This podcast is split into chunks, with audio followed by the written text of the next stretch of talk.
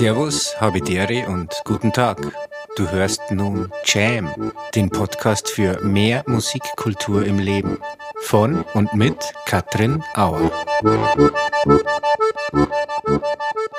Für die heutige Folge habe ich mich mal in meiner Nachbarschaft in München in Heidhausen umgeschaut und bin dabei auf die äußerst sympathische Kabarettistin Claudia Pichler gestoßen. Zu einem Vorgespräch haben wir uns ganz nach dem Motto auf gute Nachbarschaft in einem Wirtshaus in Auheidhausen getroffen. Im Wirtshaus Einger in der Au findet man nicht nur eine gemütliche Münchner Lebensart, ein gutes Essen oder die traditionelle, beliebte Einger Hopfenliebe, sondern man findet dort auch bodenständige Gastgeber.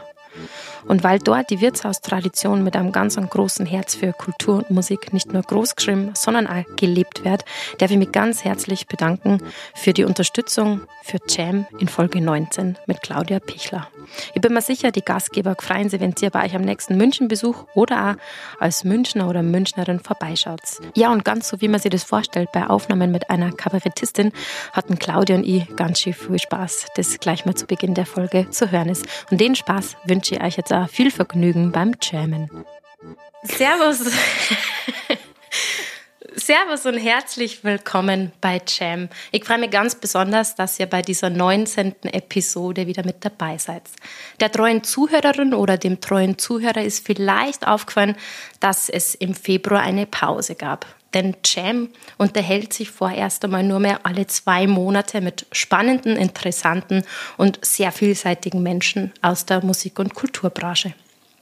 Mein heutiger Gast ja, sie bringt so einiges mit, was mich jetzt, ich sage jetzt mal als Hobby-Moderatorin eines Podcasts ein bisschen nervös macht, denn sie moderiert bei München TV, interviewt dort regelmäßig ja, prominente Gäste in und um München. Sie hat über Gerhard Polt promoviert und steht als Kabarettistin, ich sage jetzt mal als bayerische Sprachexpertin auf den Bühnen und im Fernsehen. Aktuell tourt sie mit ihrem neuen Programm Feierabend. Also liebe Claudia, ich bin wirklich nervös. Aber ich freue mich wahnsinnig, dass du heute da bist, dass ich mit dir über Satire, über Kabarett sprechen darf. Herzlich willkommen bei Jam, liebe Claudia Pichler. Ja, grüß dir. Vielen, vielen Dank für die Einladung. Ich freue mich sehr und es gibt überhaupt keinen Grund, nervös zu sein. Ja, das beruhigt mich jetzt unwahrscheinlich. Na, Spaß beiseite. Wir sitzen hier im Herzen Münchens, wenn es noch uns zwei geht, wahrscheinlich im schönsten Viertel von München, nämlich im Heidhausen. Dieses Mal halt bei mir in der gemütlichen Wohnküche. Aufgewachsen bist du nicht ganz so zentral in München, sondern ein bisschen außerhalb, was aber wahnsinnig, ja, wahnsinnige Voraussetzung war und ist für dein heutiges Bühnenprogramm. Über das werden wir aber später sprechen.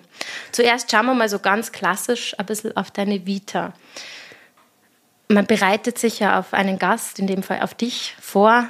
Da gibt es einiges, wo man Informationen findet. Auf YouTube diverse Presseartikel, auf deiner Website Interviews.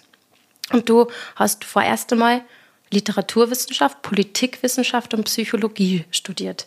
Wenn ihr das so liest, da habe ich mal gedacht, ja, das ist ja eigentlich eine ziemlich coole Voraussetzung und eigentlich wie so eine Art Handwerk, um als Kabarettistin auf der Bühne zu stehen später mal. Oder wie, siehst du da deine, dein abgeschlossenes Studium als, als Handwerk für das, was du jetzt machst?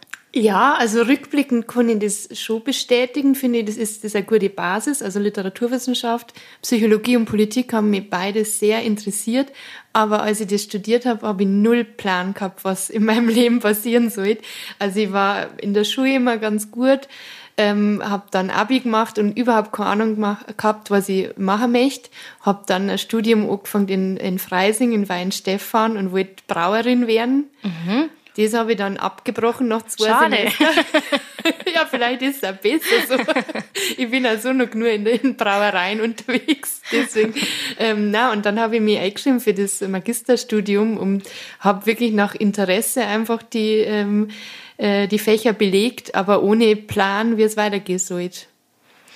Aber rückblickend kann man sagen, wenn es was gäbe, sozusagen, wenn es ein Studium für Kabarett, also doch ein sehr sprachgewandtes Business geht, dann ist ja eigentlich Literaturwissenschaft, auch natürlich Politik, muss man ja auch sagen. Es ist ja, diese Satire sollte ja auch schon irgendwie immer ein bisschen um, vielleicht ein bisschen um Politik gehen, ist ja das eigentlich schon eine super Voraussetzung. Ja, also wie gesagt, so, da die jetzt rückschauend auch sagen, aber ähm, ich finde immer gut, wenn man auf der Bühne steht und wenn man jetzt Kabarett macht oder irgendwie was, äh, man braucht irgendwas Relevantes zum Erzählen. Also mhm. ich finde es immer auch gut, wenn es gibt ja Kolleginnen und Kollegen, die haben auch ganz andere Berufe vorher gemacht oder machen es zum Teil immer noch oder viele sind ja eigentlich äh, Lehrer und haben dann keine Lust mehr auf den Kas und gingen mhm. dann auf die Bühne. Mhm. Aber äh, ich finde halt gut, weil ähm, du merkst halt die Leute, oh, die nur noch Bühne machen, die erzählen irgendwann nur noch Geschichten übers Bahnfahren und im Hotel übernachten, mhm. weil das halt dann einfach die Lebenswirklichkeit so ist. Also ich finde, jedes Programm äh, profitiert davon, wenn man vielseitig interessiert ist oder einfach auch noch was anders macht vielleicht. Ja, das kann ich mir sehr gut vorstellen. Und wenn wir nur bei deinem Studium bleiben, du hast ja auch promoviert in einem ganz spannenden Thema. Du hast eine Promotionsarbeit über Gerhard Polt geschrieben. Jetzt darfst du für unsere österreichischen ZuhörerInnen und auch aus Norddeutschland und wo sie sonst überall zuschalten, gerne mal erklären, wer ist Gerhard Polt? Also Gerhard Polt ist einer von den ganz großen Humoristen, Satiriker. Er ist äh, eigentlich der bayerische Humorist, also unangefochten, mhm. äh, finde ich. ich bin mit dem ein bisschen so groß geworden, also mit so Nummern über weiß ich nicht, zum Beispiel Longline oder so, wo so ein Tennisvater irgendwie vorher ausflippt oder so, oder Mai Ling, wo es darum geht, dass er sich so eine asiatische Frau aus dem Katalog bestellt hat. Also das sind alles so Nummern aus die 70er, Ende 70er, Anfang 80er so. Und da hat es auch die Fernsehserie gegeben, fast wie im richtigen Leben, wo so Sketches äh, gespielt worden sind und äh, die ihm auch den totalen Erfolg dann gebracht haben. Aber der steht jetzt wirklich schon seit 40, 45 Jahre eben auf der Bühne macht, also es firmiert unter Kabarett, aber ich finde, das ist immer so schwer einzuordnen, beziehungsweise sind die Kategorien ja gar nicht so äh, streng immer so, also diese Grenze zwischen Kabarett oder Comedy oder was auch immer. Der Polt ist halt so ein Unikum und macht halt wirklich Bühne seit äh, eben 45 Jahren und das, egal ob es in Opernhäusern ist oder in irgendwelchen Stadthallen, aber eben auch im Bierzelt. Also mhm. der war einer von den ersten, der so Humor ähm, aufs Land gebracht hat und wenn irgendwie ein Feuerwehrjubiläum war, dann hat er da auf einmal eben ein Kabarett oder sein Programm gemacht. Mhm. Du hast zu dem Titel Fremdheit bei Gerhard Polt geforscht. Warum ist es wert, über Gerhard Polt zu forschen und noch dazu mit dieser Thematik? Also erstmal hat er schon ein riesiges äh, Werk ähm, geschaffen. Also da rentiert es auf jeden Fall zu forschen. Und ich habe mich äh, gegen Ende meines Studiums auch wirklich so auf Satire und Kabarett ein bisschen spezialisiert, weil mir das einfach am meisten auch interessiert hat.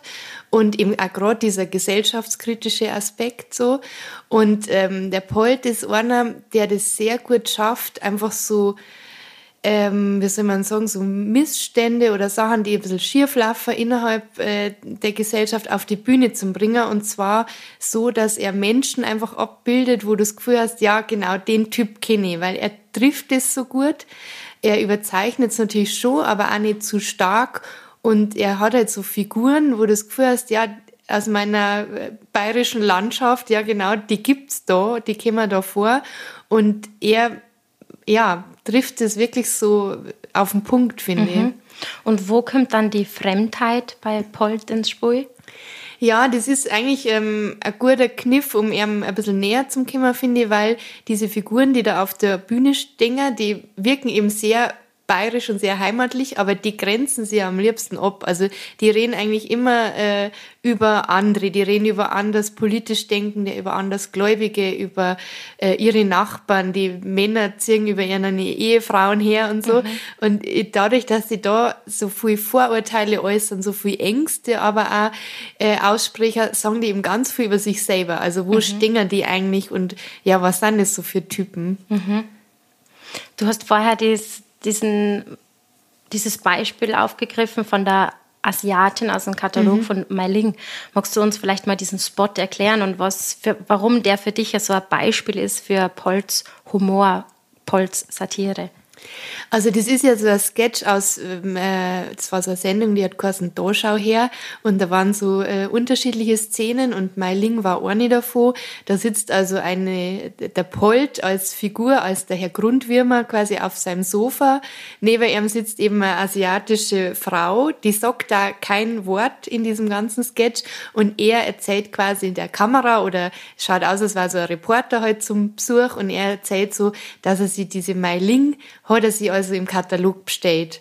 Und er macht es in einer Ernsthaftigkeit, also wie wenn er sich ein, ein Auto gekauft hätte, mhm. redet er so über sie und redet über die Asiaten an sich und ja, und sie schmutzt nicht und so. Es sind halt so, so wirklich ähm, grobe rassistische äh, Offenbarungen, die der einfach da so rausplaudert. Mhm. Und ähm, klar ist das alles satirisch, aber das ist damals wie auch bis heute auch immer mal missverstanden worden oder nicht richtig eingeordnet worden so. Ähm, und das ist einfach so eine brutale Szene, aber dieser Polt als Herr Grundwürmer wirkt auch so vermeintlich harmlos. Ich glaube, das mhm. macht es halt noch schlimmer eigentlich, diesen Anblick, dass einer da wie selbstverständlich über diese Frau redet, aber sie einfach so als Objekt so vorstellt. Mhm. Und sie, wie gesagt, sagt gar nichts und das löst da wirklich so eine Beklemmung aus, mhm. finde ich. Mir ist es auch so gegangen, als ich mir diesen, diesen Spot jetzt nochmal angeschaut habe. Der ist rausgekommen in die 70er Jahre, glaube ich, mhm, hast du gesagt. Genau, das ja. sind ja 50 Jahre sind da dazwischen. Und wenn man sich das jetzt anschaut, also mir geht so, man denkt sich eigentlich ständig, das geht gar nicht, das, das kann man nicht mehr sagen, das darf man nicht mehr sagen, aber man konnte es natürlich nicht mit diesen heutigen Augen sehen und Ohren hören, sondern man muss sie vielleicht zurückversetzen oder genau das, was du immer sagst, einfach auch nicht diese Person Polt sein, sondern diese Figur. Ähm, also wir werden später auch noch ein bisschen über dieses Thema reden. Wie hat sich das auch gesellschaftlich verändert? Satire, ich bin mir sicher, du hast da einiges gefunden. Im Vorgespräch hast du ja gesagt, ähm, auch schon als Vorarbeit sozusagen in deiner Dissertation hast du dich auch mit der Geschichte des Kabarett in Bayern ein bisschen beschäftigt und eingelesen. Gibt es da interessante Punkte, wo man sagt, ja, das war jetzt halt nochmal nennenswert? Ja, da gibt es natürlich ganz viel. es ist ja wirklich auch diese Abgrenzung, allein, das ist schon so schwer, finde mhm. ich. Also, weil Poltert ich jetzt nicht als so äh, typischen Kabarettisten bezeichnen, aber Kabarett hat da oft immer so diesen politischen Aspekt. Also, da denkt man als allererst vielleicht so an Dieter Hildebrand und Lach- und Schießgesellschaft, was da für Tradition gegeben hat. Aber ich darf fast ein bisschen weiter äh, greifen für Bayern. Da hat es einfach immer schon so eine Art von Brädelkunst gegeben. Und mhm. die hat halt wirklich den, dieses ursprüngliche und auch dieses niedrigschwellige, also das auch im Wirtshaus ist natürlich immer musiziert worden, aber es haben sie dann auch so, ähm, so Kleinkunstbühnen ja rausgebildet in München zum Beispiel, irgendwie das Mu oder Song Panas oder so. Da hat es immer so wie bunte Abende gegeben wo einfach einer irgendwie äh, Musik gemacht hat, der nächste Lied gesungen hat, dann ist wieder einer gekommen, mit Eier jongliert oder so. Mhm. Also wirklich, aber so ein, ähm, ja, so eine sehr niedrigschwellige Art von Kunst, wo halt, wo man das Gefühl hat, da hat man sich halt einfach ausprobieren können. Mhm. So. Also das finde ich immer so einen spannenden Aspekt und deswegen haben wir auch bis heute in Bayern eine sehr, sehr reiche und vielfältige Veranstaltungslandschaft. Also es gibt sehr viele Kleinkunstbühnen, es gibt da sehr viele eben Wirtshäuser, die auch Kleinkunstabende ähm, veranstalten.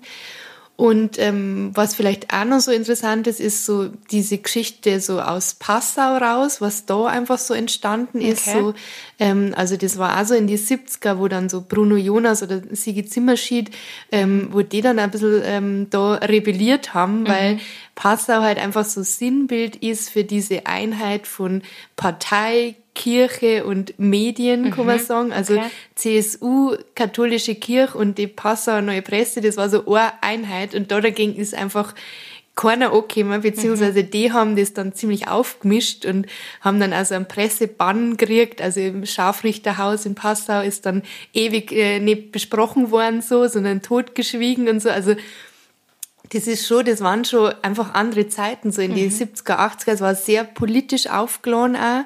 Und da hat Kabarett sehr viel bewirkt, finde ich, und auch viel rebelliert einfach. Mhm. Und es ist aber trotzdem eine Kunstform, die sich natürlich immer ändert und auch immer wandelt. Und das wird schon seit, ich weiß gar nicht, wahrscheinlich seit es Kabarett gibt, wird immer gesagt, das Kabarett ist tot oder, mhm. oder es gibt keinen gescheiten Nachwuchs und so. Also die, die Phasen gibt es halt auch immer wieder. Mhm. Ja, interessant, um da mal diesen Zusammenhang oder diesen Rückblick in die Geschichte des Kabarett zu erfahren. Um nochmal ganz kurz auf Polt zurückzukommen, da habe ich bei dir wo gelesen, ich glaube es war ein Interview, ähm, wo du schreibst, was mich so im Kern, also bei Polt, beschäftigt, ist die Auseinandersetzung mit Tradition und Moderne, die Zerrissenheit zwischen der bayerisch-traditionellen Seele und städtisch geprägten Ansichten. Trägst du auch manchmal diese Zerrissenheit in dir? Ja, ich habe die früh, glaube ich. Also, weil ähm, eben, ich rede ja bayerisch, das ist was, was ja nicht nur eine Sprache ist, das hat ja irgendwie viel mit, mit Verbundenheit zum Tor und eben auch Tradition. Also ich fühle mich schon in Bayern verwurzelt, aber mir gefallen halt viele Tendenzen nicht, die dann, äh, weißt, wenn das dann probiert wird, so politisch oder so auch konservativ oder konservierend irgendwie dieses Bayerische zu vereinnahmen, das gefällt mir dann wieder gar nicht, weil von meinen Ansichten oder von meiner Haltung her bin ich, glaube ich, wahrscheinlich eher ähm, ja, moderner oder offener, liberaler geprägt. Und, ähm, und diese Diskrepanz spiele ich halt immer. Also in der Schule war es immer das Problem, in München war ich die Einzige, die Dialekt redet. Mhm. Also ähm, wirklich in der ganzen Klasse sonst keiner. Und ich habe ja dann in der Schule natürlich auch nur Hochdeutsch geredet. Ich wollte da nicht rausfallen. Ja, klar. Aber das war halt immer schon so ein Bruch. Und genauso wie ich meine Sprache umschalten kann, habe ich manchmal das Gefühl, dass ich vom, vom Gefühl her auch umschalte. Oder mhm. dass ich immer wieder mhm. probiere, das zu vereinen. Oder was heißt das eigentlich für mich eben? Äh, Borisch zum Rehen oder ja, Traditionen oder also das kannst du ja auf alle Bereiche umlegen. Das mhm. heißt jetzt so, also Tracht oder so, das mag ich voll gern, aber ich mag nicht diese hundertprozentigen Hardcore-Trachtler, mhm. die, die überhaupt keinen Wandel und, und nix, oder die ausflippen, wenn junge Madeln Dirndl mit Turnschuhe anziehen oder so. Mhm. Das lässt mir jetzt eher kalt, weil man denkt, immerhin, sie mögen halt auch Dirndl anziehen. Also ja. keine Ahnung, ich bin da nicht so, äh, so, ja, ja, man ist halt aufgeschlossen für das Neue, aber man weiß, wo man herkommt und was man in sich trägt. Und das ist ja immer die beste Kombination, finde ich zumindest. Ich habe dir gefragt, ob du Musiktitel mitbringst. Das macht ja den Podcast Jam ein bisschen aus, würde ich jetzt mal sagen, dass man zwischendrin immer Musik hört. Und da hast du den ersten dabei, der jetzt natürlich super zu dem Herrn passt, über den gesprochen haben. Der Schubidu von Gerhard Poll. Gibt es ja. noch was dazu zum Song oder sollen wir es einfach auf uns wirken lassen? Es ist einfach eine zeitlose Liebesballade.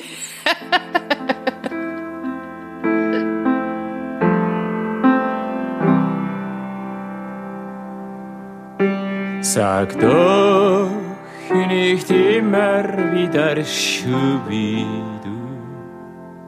zu mir. Sag lieber Schubidu du mich liebst, sag Schnibbeldabu, aber niemals Schubi, Schubi, Schubi, Schubidu.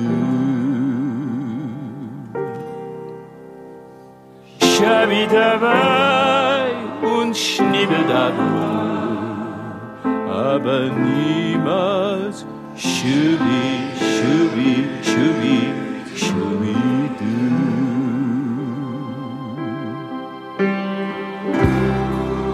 Baby, als du von mir gingst, ich erinnere mich wie heute, waren deine letzten Worte. Claudia, was findest denn du, oder das ist ja jetzt nichts Objektives, sondern ich bin mir sicher, du kannst das ja sehr objektiv ähm, uns erklären. Was findest du, ist die Aufgabe von Satire? Also Satire ist schon, zielt darauf ab, ähm, Missstände aufzudecken und richtet sie normalerweise auch gegen die Herrschenden, also die, die irgendwie in der Gesellschaft Macht haben und möglicherweise eben auch diese Macht ausnutzen. Also darauf weist die Satire hin. Ähm, die richtet sich eben eigentlich nicht gegen äh, die Schwachen oder die, die eh ausgegrenzt werden, sondern ganz im Gegenteil, sondern eben gegen die Mächtigen. Mhm. Das ist so das Wesen eigentlich von Satire, dass man mit komischen Mitteln aufdeckt, was schief läuft, wie man es mal banal sagen möchte. Da du dich ja viel mit Gerhard Polt und wie man es vorher schon gehört hat, mit der Geschichte des Kabarett in Bayern beschäftigt hast, kannst du auch sagen, inwieweit sich die Satire, das Kabarett, ich sage jetzt einfach mal Hausnummer, die letzten 50 Jahren verändert hat? Kann man das auf irgendwas sozusagen subsumieren? Mm, also man kann schon so gewisse Tendenzen rausarbeiten, finde ich. Ähm, wenn man jetzt so gerade diese Zeit, diese 70er, dann 80er, auch diese Jahre des Kalten Krieges zum Beispiel, da war einfach, es war politisch viel klarer. Da haben sie auch ähm, Künstlerinnen und Künstler auf der Bühne einfach klar eben gegen die Herrschenden ähm, positioniert und das war einfach, das waren oft so Positionen, die eher links angesiedelt waren. Mhm. Ähm, und das hast auch zum Beispiel bei der Lach- und Schießgesellschaft hat man das gut gemerkt. Also das war immer so ein bisschen aus einer, ähm, von Dieter Hildebrand aus eher so einer sozialdemokratischen Grundhaltung raus.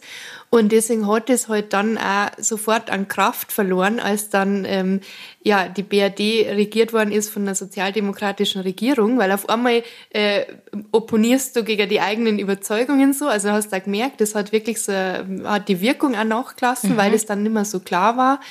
Und ähm, je komplexer die Zusammenhänge wären oder je komplizierter einfach unser Leben wird, weil es ist letztendlich kannst du in Bayern entscheiden, was du willst, aber wir hängen ja alle äh, global inzwischen so zusammen, dann ist halt auch nicht mehr so einfach, dass man jetzt diese, diese Feindbilder hat oder wie ewig hat man sie an Franz Josef Strauß abarbeiten können. Das ist halt heute nicht mehr so, weil einerseits sich die politischen Typen verändert haben, mhm. aber eben auch alles viel komplexer geworden ist. Also du, ja, es ist also schwierig, äh, wie viel Wissen kannst du voraussetzen beim Publikum, also mhm. wo musst du wen abholen, aber wen darfst jetzt auch nicht gleich langweilen mit zu viel Details und so. Das ist alles ein bisschen schwieriger geworden und vor allem auch viel schneller. Also so ein Programm der Lach- und Schießgesellschaft haben die in München erst einmal sechs Wochen gespielt und dann sind die irgendwie nur auf Tour gegangen. Heute, wenn eine Nachricht kommt im Internet, es wird sofort darauf reagiert, es wird da sofort äh, mit Memes und mit ähm, mit lustigen Kommentaren drauf reagiert. Also mhm. das ist ein bisschen weggenommen worden. Das mhm. war früher einfach was, was Kabarett da viel geleistet hat, aber eben viel langsamer. Mhm. Ich habe mir das auch gedacht, dass ja, so stell es mir vorher früher, und du hast das ja auch schon gesagt, Kabarett viel auf der Kleinkunstbühne, auf der örtlichen kleinen mhm. Kunstbühne basiert ist. Und jetzt, so wie bei dir auch, man spielt ja dann in andere Regionen, in, in deinem Fall auch natürlich einmal im Ausland, auch wenn es nur in Anführungsstrichen Österreich ist. ähm, aber es ist eine andere Gesellschaft, es ist ein anderer Humor. Und, und wie kann man sich denn da auf das einlassen? Auf diesen, ja, auf diese, genau wie du sagst, man wird ja, hm, man hat keine Vorstellung mehr genau von dem Humor von einer Gesellschaft. Wird man dann einfach ein bisschen allgemeiner mit allem? Ja, das ist schon eine Möglichkeit, aber ich glaube, das muss gar nicht so zwingend sein. Also gerade wenn man auch so, mm, ich denke jetzt gerade äh, irgendwie so an so Wiener Volksstücke oder so oder von, von Horvath irgendwie so, die waren ja schon sehr typisch und sehr regional verwurzelt, aber vielleicht gerade deswegen auch überall verständlich, weil es immer um menschliche mhm. Sachen geht. Also mhm. ich glaube, man, man darf das Publikum nicht unterschätzen. Also du musst jetzt, klar, wenn du jetzt in einem Ort spielst und redest da über die, dass der Hasenzüchterverein Stress hat mit dem Bürgermeister oder so, das kannst du jetzt nicht woanders erzählen. Aber wenn du schaffst, irgendwie, ich sage mal so, akute menschliche zwischen, weiß ich nicht, wie man sagen soll, aber irgendwie so ja, was substanziell Menschliches auch zum Sprecher, das kannst du ja überall machen. Und mhm. wenn du das in deiner Sprache machst, aber erzählst das in Hamburg, verstehen die das trotzdem. Mhm. Und das ist ja zum Beispiel jetzt bei Polt auch was gewesen, was den immer auszeichnet hat. Ähm, du kannst da jetzt irgendeinen Sketch aus fast wie im richtigen Leben anschauen, wo es darum geht, dass äh, Vermieter äh, eine Wohnung zum Vermieten hat und da irgendwie äh, argwöhnisch schaut, was können wir jetzt da für Bewerber und ah, der hat aber einen ausländischen Namen und so. Mhm. Und natürlich sind, ist, sind die Wörter andere, als wir die heute in unserer Sprache nutzen, aber diese, äh, was drunter liegt, das ist immer nur gleich. Und ich mhm. glaube, wenn man das schafft, sie nicht jetzt äh, irgendwie verrückt machen zum lassen von ganz aktuellen äh, Ereignissen, die nächste Woche schon wieder vergessen sind, dann kannst du, dann ist es immer übertragbar. Mhm. wenn man dem jetzt ein bisschen so zuhört, dann kriegt man schon ein bisschen das Gefühl, es ist gar nicht so ein einfacher Beruf, der viel Fingerspitzengefühl braucht. Man wird oft, ja, dem Internet, man liefert sich oft den Internet aus, man muss ja da mitmachen, stellt Spots rein, die aber oft ja, missverstanden werden. Das bringt mir jetzt noch ein bisschen zu dem Thema, muss man sie halt als Kabarettist, als Kabarettistin immer erklären? Das heißt, dass die Menschen auch wenig verstehen, das ist ja nur eine Rolle, die ich da spiele, das bin ja nicht ich. Das ist, glaube ich, schon oft ein Problem, dass das so missverstanden wird, ähm, dass Sachen aus dem Zusammenhang gerissen werden. Also wenn du jetzt irgendwie eine, eine achtminütige Bühnennummer hast und dann äh, werden da irgendwie fünf Sätze rausgezogen, dann wirkt es einfach anders, dann ist es nicht eingebettet. Ähm, und ich glaube, man hat das auch mehr im Kopf. Ähm, also ich fühle mich schon frei, wenn ich jetzt auf einer Kleinkunstbühne mhm. stehe, weil ich sofort spüre im Raum, wenn ich jetzt was sag und das wird schräg aufgefasst. Das, das, du hast sofort die Rückmeldung und du hast dann in dem Moment die Möglichkeit, das zu erklären oder vielleicht auch nicht. Vielleicht willst du es ja auch bewusst so stehen lassen. Aber das hast du ja beim Internet nicht. Und das ist schon was, was es nicht leicht macht. Also einerseits ist es natürlich eine Riesenchance, weil du einfach selber Videos hochladen kannst und auf einmal schauen da zehntausende Leute zu. Mhm, genau. Also das, äh, das ist schon ein totaler Vorteil. Ähm, aber andererseits konnte das auch genauso Füße fallen. Mhm.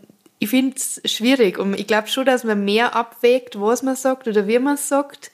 Und ich finde immer nur am einfachsten das vor Live-Publikum zum Testen, mhm. weil wie gesagt, da merkst du sofort, was manche Leute zu weit geht und dann formulierst du das vielleicht nochmal um oder so. Mhm. Ähm, aber es ist schon, ja, es ist spannend, aber auch herausfordernd. Wir haben jetzt schon gehört, die Sprache ist ein langjähriger Begleiter von dir, eine starke Begleiterin, die aber zurückgeht, in deinem Fall wirklich bis zur Kindheit. Ich habe es zu Anfangs gesagt, du bist aufgewachsen in Aubing, in einem Vorort von München. Du warst die Einzige in der Klasse, die Dialekt gesprochen hat, hast sicher demzufolge einmal den einen oder anderen Kommentar abgekriegt, kann ich mir vorstellen, aber trotzdem oder gerade deshalb hast du entschieden, in deiner Kunstform des Kabarett im bayerischen Dialekt aufzutreten. Warum?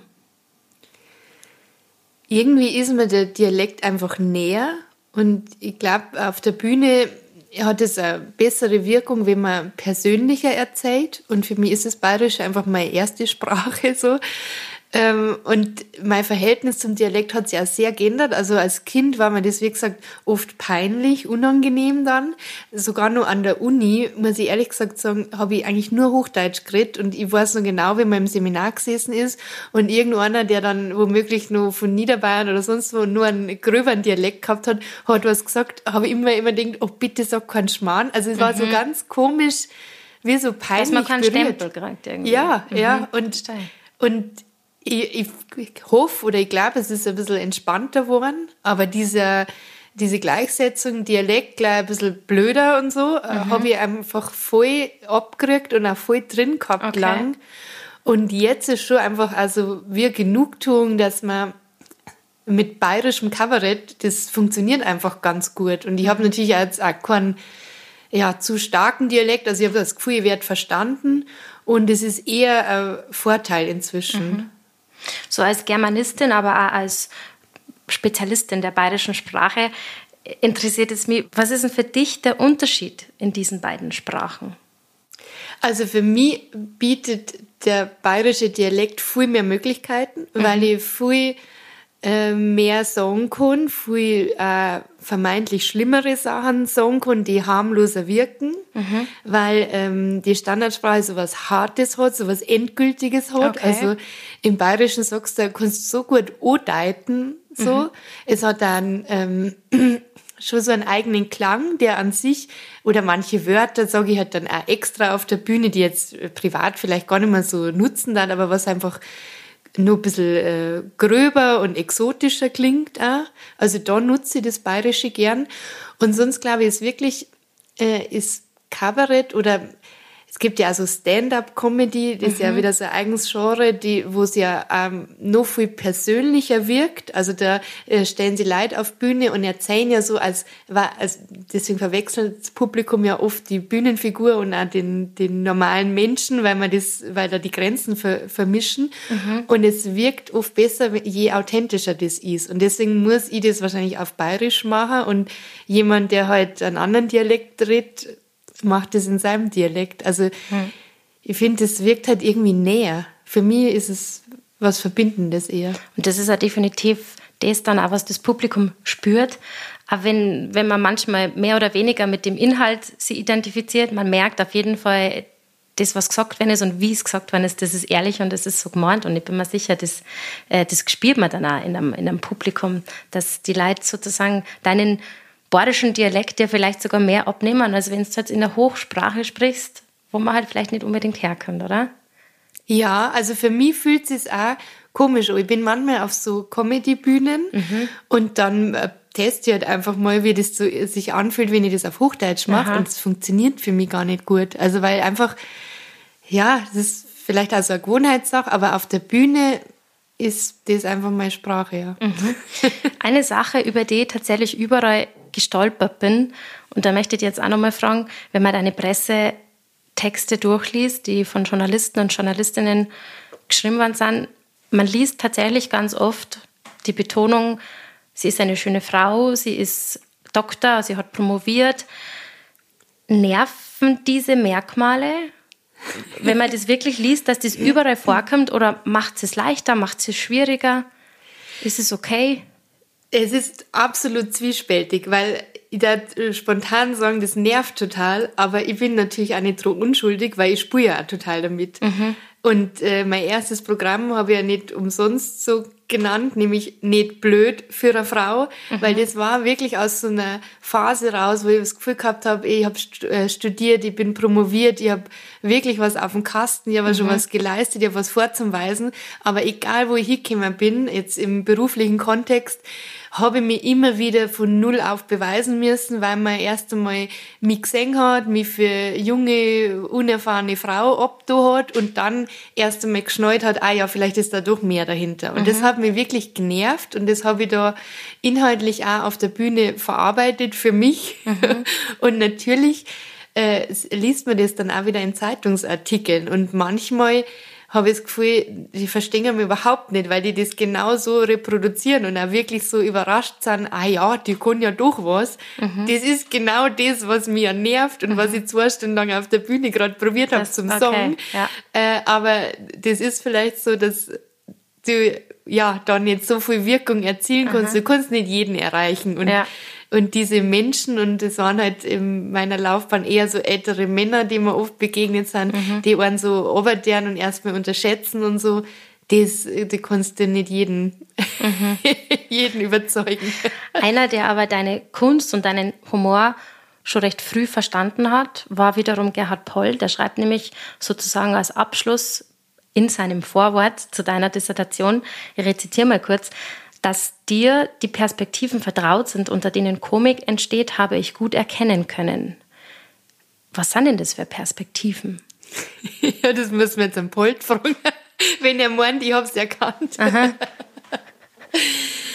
ja, das, das ist ja, ähm, Humor ist so ein spannendes Forschungsfeld, weil du einfach nicht ergründen kannst, wann er warum funktioniert. Also ich finde es es ist total individuell. Jeder kann sofort sagen, was er nimmer lustig findet, aber was er warum lustig findet, das kann man einfach ganz schwer greifen. Also man mhm. muss äh, ein Thema finden, das einen äh, berührt und betrifft, aber auch nicht zu viel, weil sonst ist man zu empfindlich. Und ähm, ja, ich finde es einfach, es gibt so viele Bühnenkünstlerinnen und Bühnenkünstler, die Humor produzieren, aber die, egal wie viel Erfahrung die haben, nie hundertprozentig sagen können vorher, ob eine Pointe funktionieren wird oder nicht. Und mhm. das finde ich macht so spannend. Mhm. Also weil es eben nicht vorhersagbar ist und weil es auch wirklich unterschiedlich aufgenommen wird. Mhm. Und du spielst halt in Augsburg, da ist so ein mir da lachen, weil die Augsburger eh so vateres Publikum sind.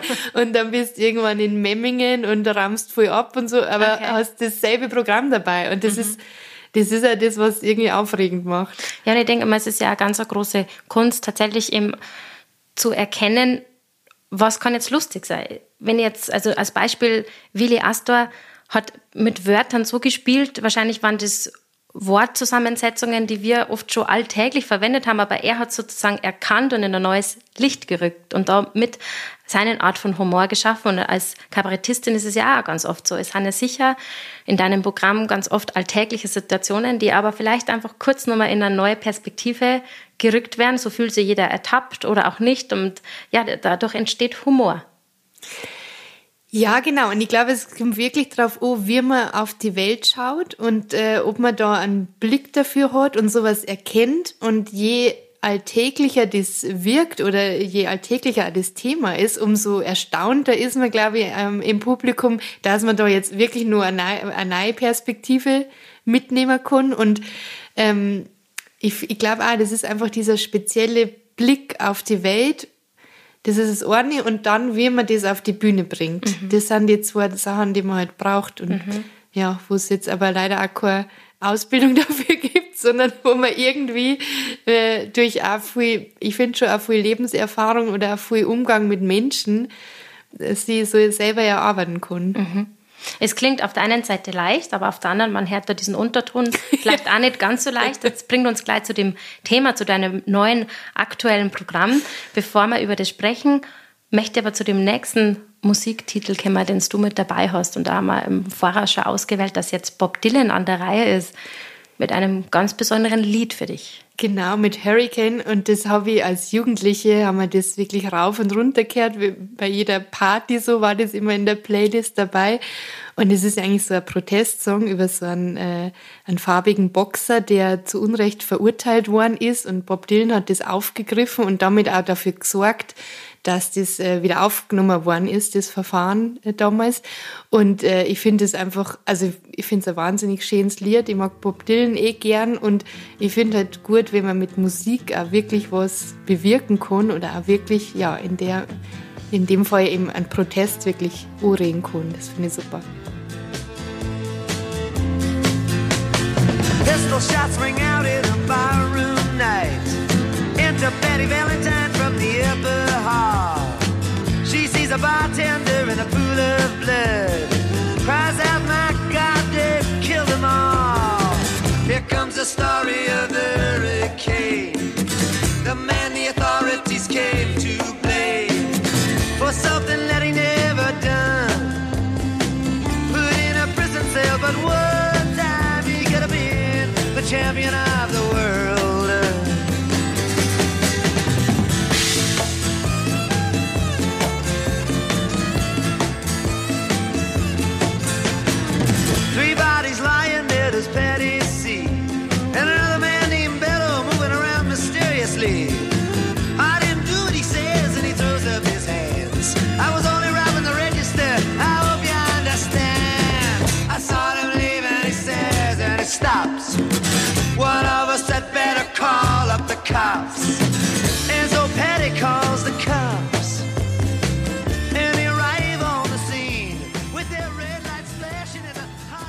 Liebe Claudia, Feierabend hast dein neues Programm, mit dem du seit Februar unterwegs bist. Die Premiere hast du schon hinter dir. Jetzt gehen wir mal nochmal zurück in die Zeit, wo das Programm entstanden ist. Das heißt, die Wochen, die Monate davor.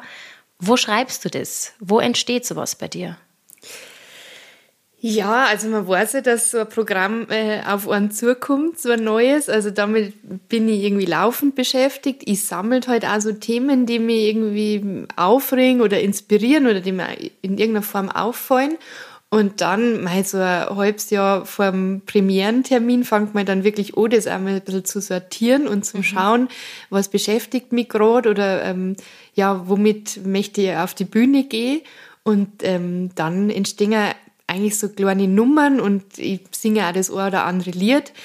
Das äh, entsteht dann also stückweise. Und wo ich das schreibe, also viel daheim, mhm. wobei ich da auch sehr gern mich ablenken lasse. Mhm. Und da muss man halt immer schauen, also ich habe schon auch so Arbeitsplätze, da gehen wir irgendwie in, in Bibliothek, das kannst du in München gut machen, mhm. wo es dann wirklich für ein paar Stunden da sitzt, einfach nur dein Laptop und du und dann schreibst halt. Also es ist ja auch nicht nur Spaß. Also mhm, man ja, muss sich ja, manchmal ja einfach was rausquälen so, aber dann entsteht das so nach und nach. Ja. Gehst du in dieser Zeit dann oft zum Beispiel vermehrt, ich sage jetzt mal in Kaffeehäuser, in Lokale, äh, auf Plätze, wo was los ist, was jetzt in einer Stadt wie München leichter ist, um zu beobachten? Spürst du da, dass du in dieser Zeit mehr deine Fühler ausstreckst, vielleicht sogar empfänglicher bist für das, was um dich rum passiert? Oder nimmst du es eben mehr, sage jetzt mal zum Beispiel aus Zeitungen, aus dem politischen Geschehen? Also ich verfolge in der Zeit das politische Geschehen schon genauer, da ich sagen. Jetzt so in Lokale oder Wirtshäuser gehe ich eh immer gerne. Mhm. ist jetzt nicht so, dass ich da speziell jetzt probiere, irgendwas auszulauschen oder so, aber manchmal hast du das Gefühl, es gibt irgendwie so ein Thema, jetzt ähm, keine Ahnung, also Feierabend, die beschäftigt mich auch mit der Arbeitswelt oder auch mit äh, äh, gerne immer nur mit so Themen, äh, Unterschiede zwischen Mann und Frau äh, will das aber gar nicht so plump auf die Bühne bringen, sondern mhm. probiere immer so kleine Geschichten oder irgendwelche Anekdoten zum Spinnen, wo man das halt einfach auch erfahrbarer macht. Ähm, und jetzt so, weiß ich nicht, wenn ich jetzt das Gefühl habe, es ist irgendwie ein Thema, das dass es immer nur Paare gibt, die nicht gegenseitig genau über ihre Finanzen Bescheid wissen oder so. Wenn ich weiß, mhm. das beschäftigt mich jetzt gerade, da habe ich jetzt irgendwie in der Zeitung äh, aktuelle Zahlen oder Statistiken dazu gelesen, dann äh, gehe ich schon mal irgendwie im Freundeskreis, frage ich da schon mal rum oder so. Aber ich horche jetzt die nicht aus, sondern es ist dann eher so, ich habe die Idee, da kann eine Nummer dahinter stecken. Dann, wenn ich das nächste Mal auf der Bühne stehe, sei es äh, mit dem anderen Programm, dann baue ich das halt so ein bisschen ein und mhm. tast mich da so vorsichtig ran. Also mhm. ich muss auch sagen, dass ich mein Publikum schon brauche, um zum Spüren, ist es überhaupt ein Thema, verstehen die, äh, was mir da drauf auffällt und in welche Richtung kann ich das ausspinnen. Aber dann ist es ja eigentlich schon zu spät, oder? Sobald du es ja mal am Publikum sozusagen, ähm, in dem Fall die Premiere, das draußen hast, ist es ja schon zu spät. Oder wählt man die Premiere dann auch in so einem Rahmen, dass man ganz genau weiß, man passt da noch, da noch was an? Also ich passe eh laufend an, aber Aha, das, okay. äh, dieses Austesten mache ich ja schon lange vor der Premiere. Also da, äh, wenn ich jetzt das aktuelle Programm spiele, das mhm. werden wir ja in ein paar Monaten ist es dann wirklich gut eingespielt so und dann hast du aber immer so Lücken oder so Positionen an so einem Abend, wo du das Gefühl hast, ah ja, da kann ich mal was Neues testen und so, also weil du brauchst ja laufend an neue Nummern. Du, mhm. Ich bin ja ein bisschen darauf angewiesen, dass ich ab und zu äh, im Fernsehen auftauche, weil das einfach äh, immer nur sehr hilft. Also wenn du Fernsehpräsenz hast, sind einfach die Live-Termine ja, besser Fall. gefüllt und so. Und da brauchst du ja auch immer neue Nummern und auch mhm. gerne immer aktuelle Sachen. Und das teste ich einfach, also mein Programm ist jetzt nicht einmal geschrieben und dann spiele ich das jeden Abend gleich. Mhm. Das war mir auch selber zu langweilig, sondern da gibt's halt so mhm. feste Eckpfeiler, aber dazwischen, ich improvisiere auch inzwischen sehr gern und äh, rede auch mit die Leute und so und das entwickelt sich immer weiter. Und musst aber bevor das das erste Mal draußen ist, sozusagen diese Sachen auswendig lernen. Ich stelle mir das immer so vor, dass man da wirklich daheim vom Spiegel steht und das einfach gefühlt wie ein Gedicht auswendig lernt? Oder ist es wirklich so situationsbedingt, welches Wort das man jetzt verwendet, mal so, mal so? Also ich habe ja ein paar Lieder im Programm, die muss ich natürlich äh, lernen und die müssen absolut sitzen. Ich bin ja leider nicht so musikalisch. Ich mache das halt im Rahmen meiner Möglichkeiten mhm. so.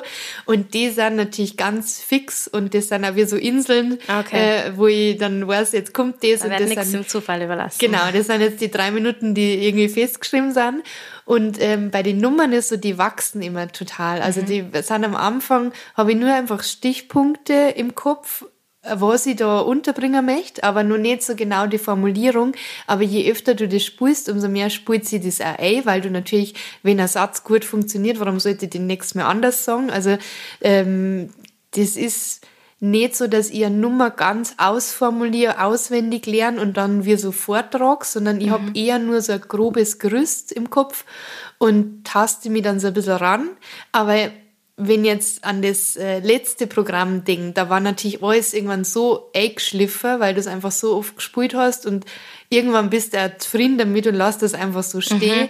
Und das hättest mich irgendwie um drei in der Nacht aufwecken können und ich konnte dann einfach das Programm das, runtersagen. Ja, Aber okay. dann weißt du, jetzt ist ja Zeit für ein Eis. Du bist ja wieder mit diesem Programm nicht nur lokal unterwegs, sondern überregional, also in Österreich. Du hast einmal wo gesagt, wenn du eine Gesellschaft nicht kennst, dann wirst du auch den Humor nicht verstehen. Wenn du jetzt woanders spielst, ich sage jetzt mal außerhalb des Weißwurst-Äquators, der dir vielleicht vertrauter ist, studierst du da vorweg auch nochmal ein bisschen die Gesellschaft, liest da vielleicht nochmal die lokalen Zeitungen, schaust, was ist, was bewegt dort gerade die Politik, die Gesellschaft, oder spürst du dann trotzdem sozusagen deinen, in dem Fall jetzt Münchner Humor, deine Themen, die jetzt gerade entstanden sind und spürst das einfach auf einer anderen Bühne? Also im Großen und Ganzen steht das Programm natürlich und das ist ja überall gleich, weil mehr kannst du ja gar nicht leisten so. Aber äh, ich probiere schon, mir auf den Ort lassen. Also gerade ähm, ich bin ja nicht so oft außerhalb von Bayern unterwegs, aber wenn ich jetzt, weiß ich nicht, in Mainz im Unterhaus mhm. spiele, dann äh, bin ich da ja auch, äh, komme ich da vor, oh, bin im Hotel, habe mit Leid zum Tor und probiere eigentlich schon irgendwas Aktuelles, zumindest am Anfang einzubauen, weil das Publikum das sehr gutiert, wenn sie das Gefühl haben, äh, die reist jetzt da nicht nur durch, sondern die beschäftigt sich auch mit dem Ort oder auch mit dem Haus, wo es jetzt seit spielt. So, ähm, also auf die Art schon. Und ansonsten muss ich sagen, ich habe bis jetzt bloß einmal in Hamburg gespielt. Da waren äh, einige Leute da und es hat auch gut funktioniert. Und das waren entweder waren das Exil-Bayern, die sich gefreut Aha, haben, okay. dass wir wieder was Bayerisches hören, oder Leute, die einfach sehr ähm, sprachaffin sind und irgendwie den bayerischen Dialekt ganz sympathisch und charmant finden mhm. und die mir dann auch zu verstehen gegeben haben. Also sie haben jetzt nicht alles äh, verstanden, nicht Wort für Wort, aber den Sinn natürlich schon. Und ich glaube, man darf sie auch nicht zu sehr verbieren wollen, sondern weil die Leute kommen ja, weil die mein Programm singen wollen, genau. dann kriegst du das auch. Aber es ist schon immer der Versuch da, das anzupassen oder am liebsten eigentlich auch mit den Leuten zum Reden. Mhm. Also, ja. Ja, wo du noch überall spielst in nächster Zeit, das kann man am besten erfahren auf deiner Internetseite, auf Instagram bist du auch, habe ich die schon entdeckt.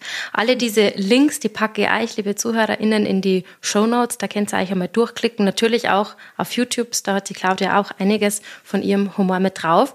Jetzt gehen wir zu ihrem dritten und für heute auch den letzten Song. Da hast du dir eine Band ausgesucht, die ist mir jetzt eigentlich mal aufgefallen, die man gar nicht mehr oft hört in der bayerischen und deutschen Radiolandschaft. Die Ärzte mit einem ganz besonderen Lied.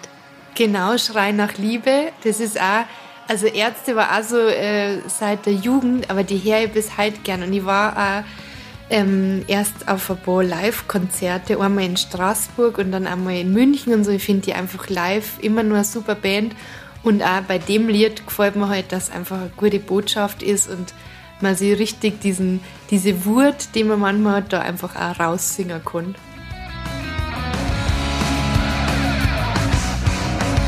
Du bist wirklich saudumm, darum geht's dir gut. Hass ist deine Attitüde, ständig kocht dein Blut. Alles muss man dir erklären, weil du wirklich gar nichts weißt. Ist wahrscheinlich nicht einmal.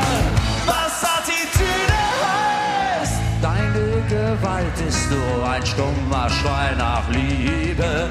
Deine Springerstiefel sehnen sich nach Zärtlichkeit. Du hast nie gelernt, dich zu artikulieren. Und deine Eltern achten niemals für dich sein. Oh,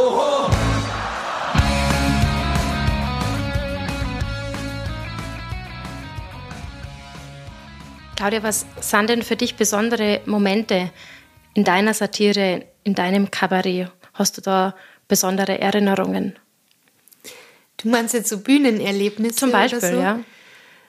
Also ich muss sagen, man, egal wie viel man unterwegs ist, man darf ja nie vergessen, irgendwie auch dankbar dafür zu sein selber. Ich finde das einfach ein super Beruf, wenn man das so machen kann, wenn man irgendwo hinfahren kann, ähm, ist da für einen Abend, da kommen Leute, weil die dein Programm sehen wollen. Also das grundsätzlich ist einfach immer noch besonders und bleibt es auch hoffentlich. Und sonst, klar, man erlebt schon so kuriose Sachen.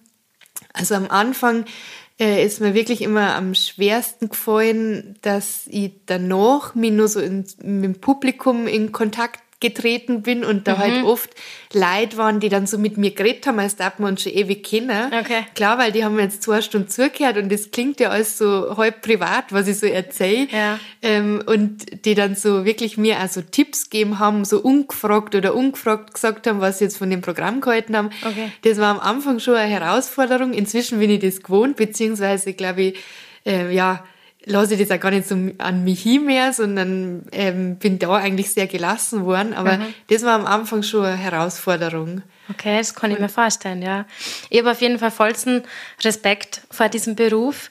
Stell mir das schon ja, gar nicht so einfach vor, wenn man da immer raufgeht auf eine neue Bühne, ja sozusagen ein bisschen abhängig ist von dem, dass die Leute halt auch einen guten Tag haben, muss man ja auch sagen, weil dann wann anders finden sie den Witz vielleicht nicht so oder wenn es gerade in einer anderen Lebenslage sind, aber genau wie du sagst, ist natürlich ein unwahrscheinlich schöner Beruf, wenn man Leute schöne zwei, drei Stunden machen kann, wenn man es zum Lachen bringen kann und trotzdem bin ich wiederum auf ein, eine Aussage von dir gestoßen, die mir ein bisschen ja, überrascht hat. Da sagst du nämlich, der Zweifel ist immer da, wenn man auf die Bühne geht. Es ist ja jetzt eigentlich der falscheste Moment, dann den Zweifel zu haben in dem Moment, wo man auf die Bühne geht, oder? Ja, stimmt, aber sag einmal, das dem Zweifel, der ist einfach trotzdem da. Ja, Nein, aber es ist gesagt. vielleicht auch im Sinne von so eine gewisse Aufregung. Weil es geht mir oft so, dass ich total zuversichtlich bin. Ich habe in einem Haus schon dreimal gespielt, dreimal war es super und dann denkst, heute wäre das super Abend. Und warum auch immer, wird's irgendwie schwierig. Also das erlebst du genau wie andersrum, dass du bei einer Firmenfeier gebucht wirst und Okay. jeder weiß, da ist jetzt Publikum da, das interessiert sich gar nicht für die, das will eigentlich nur Saufer und Ratschen und so. Und hast die schlimmsten Befürchtungen und dann wird's ein super Abend. Also du kannst einfach da alles erleben und ähm, der Zweifel in dem Sinn, dass du halt auch nicht weißt, was passiert und wie es halt passiert, das ist das, was einfach aufregend macht. Und natürlich, je mehr Routine du hast, umso mehr äh, äh, ja, findest du da souverän immer aus so einem Abend raus. Also mir haut jetzt dann nichts mehr um, da die sagen. Äh, wobei man weiß nie, Man was, weiß nie, ja. was passieren kann. Aber äh, das ist einfach so ein, dieser Live-Moment. Ich finde den auch super, weil das macht es wirklich spannend, dass du nie weißt, wie es ausgeht. Hast du da für dich so ein Ritual, dass du wirklich bildlich und äh, jetzt in diesem Moment wirklich in eine Rolle schlüpfst? Weil du hast ja einmal gesagt, du bist privat eigentlich eher ruhig. Das kann man sich ja gar nicht vorstellen, dass so jemand dann gerne auf der Bühne steht. Aber anscheinend ist eine das für dich einfach zwei Paar Sachen. Das eine ist sozusagen die Künstlerin Claudia und das andere ist die Priva- Privatperson. Es gibt ja viele, die dann zum Beispiel in einer Satire, in einem Kabarett bildlich in einer Jacke schlüpfen, zum einen um die Figur darzustellen, aber auch vielleicht für sich, um das zu, zu verstehen, jetzt bin ich jemand anders, hast du da auch so, so ein Ritual für dich, dass du weißt, das ist jetzt die Rolle Claudia Pichler auf der Bühne. Also ich habe das jetzt nicht im Sinn von irgendeinem Ding oder irgendeinem Kostüm oder so.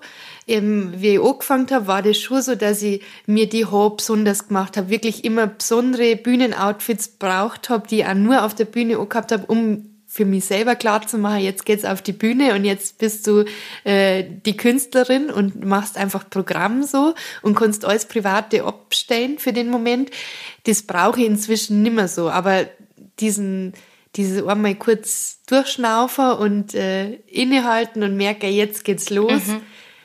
Das habe ich natürlich schon, hast du. aber das ist jetzt an nichts besonders geknüpft. Also klar, manchmal hast du irgendwie Veranstalter, Veranstalterinnen, die sind dann, die wollen so gern ratschen mit dir und wollen sich kümmern und meinen es gut und sind bis zuletzt bei dir in der Garderobe und dann stolp- stolperst du auf die Bühne und denkst, hoppla, jetzt geht's Mhm. noch los. So.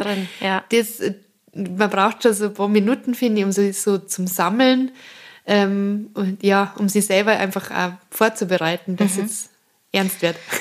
Ja, Claudia, interessante Punkte waren das heute, die du mir, die du uns erzählt hast. Ich fand es wahnsinnig spannend. Ich habe mich, muss ich ganz ehrlich sagen, noch nie wahnsinnig viel mit Satire und Kabarett per se beschäftigt, aber auch wenn man dann weiß, es kommt ein, ein Gast, man, man arbeitet sich ein, natürlich in, man versucht möglichst viel über dich im Vorfeld zu erfahren, über deinen Beruf, über diese Branche und ich bin wahnsinnig fasziniert und dankbar dafür, dass ich da jetzt wieder ganz was Neues kennenlernen habe davon, dass du uns so Einblicke gegeben hast. Ich habe am Ende von Jam immer Fragen, die all meinen Gästen gleich stelle. Ich adaptiere es ein bisschen. Ich habe es heute für dich auch ein bisschen adaptiert. Du kannst kurz antworten, kannst aber lang antworten. passend zu deinem Literaturwissenschaftsstudium und deiner ja vielseitigen Beschäftigung mit der Sprache, welches Buch hat dich denn besonders geprägt?